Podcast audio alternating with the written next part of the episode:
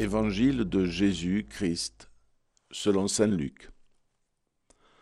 En ce temps-là, Jésus entra dans un village. Une femme nommée Marthe le reçut. Elle avait une sœur appelée Marie qui, s'étant assise au pied du Seigneur, écoutait sa parole.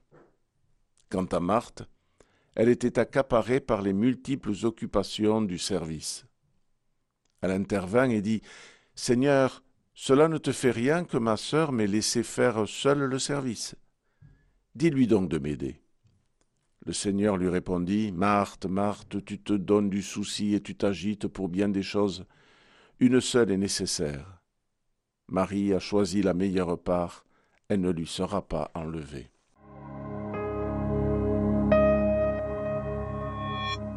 Pauvre Marthe. Peut-on lui reprocher de veiller à ce que Jésus soit bien accueilli, que la soirée soit réussie et que chacun puisse en profiter? Certainement pas. D'ailleurs, si on lit bien ce passage évangile, on note que Jésus ne l'a pas appelé ni invité à quitter sa cuisine. Bien sûr, il lui fait remarquer qu'elle se donne du souci et s'agite pour bien des choses. Mais pouvons-nous appeler cela de vrais reproches? Non. Deux choses sont plus perturbantes. D'abord, qu'elle soit accaparée, comme le dit l'évangéliste, accaparée par ses soucis ménagers. Comme le prêtre et le lévite étaient hier accaparés par des règles ritualistes au lieu de se faire le prochain de cet homme sur la route.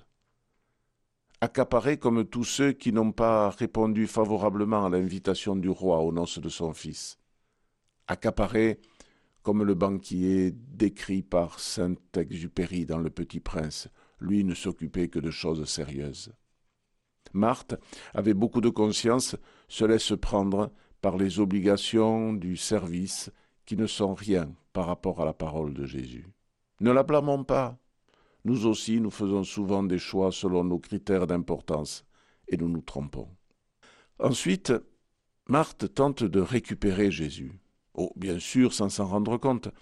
Elle lui demande de se démarquer de sa sœur. Cela ne te fait rien que ma sœur m'ait laissé faire seule le service Dis-lui donc de m'aider.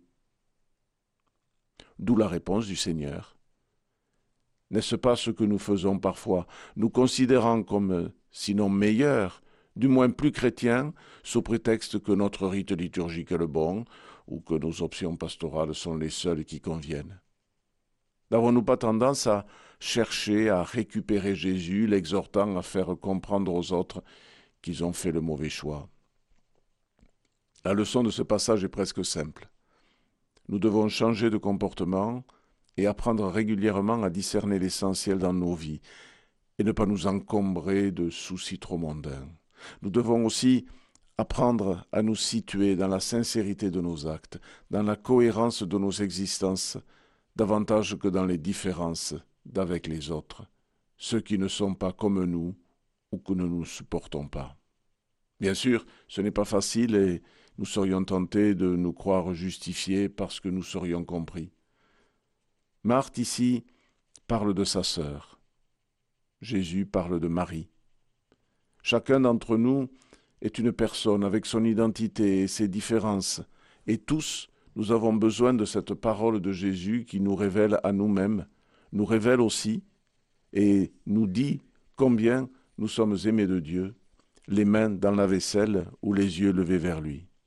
Dans tous les cas, ces propos nous invitent à bouleverser nos quotidiens, comme pour la Samaritaine au bord du puits. Si tu savais le don de Dieu. Bonne journée.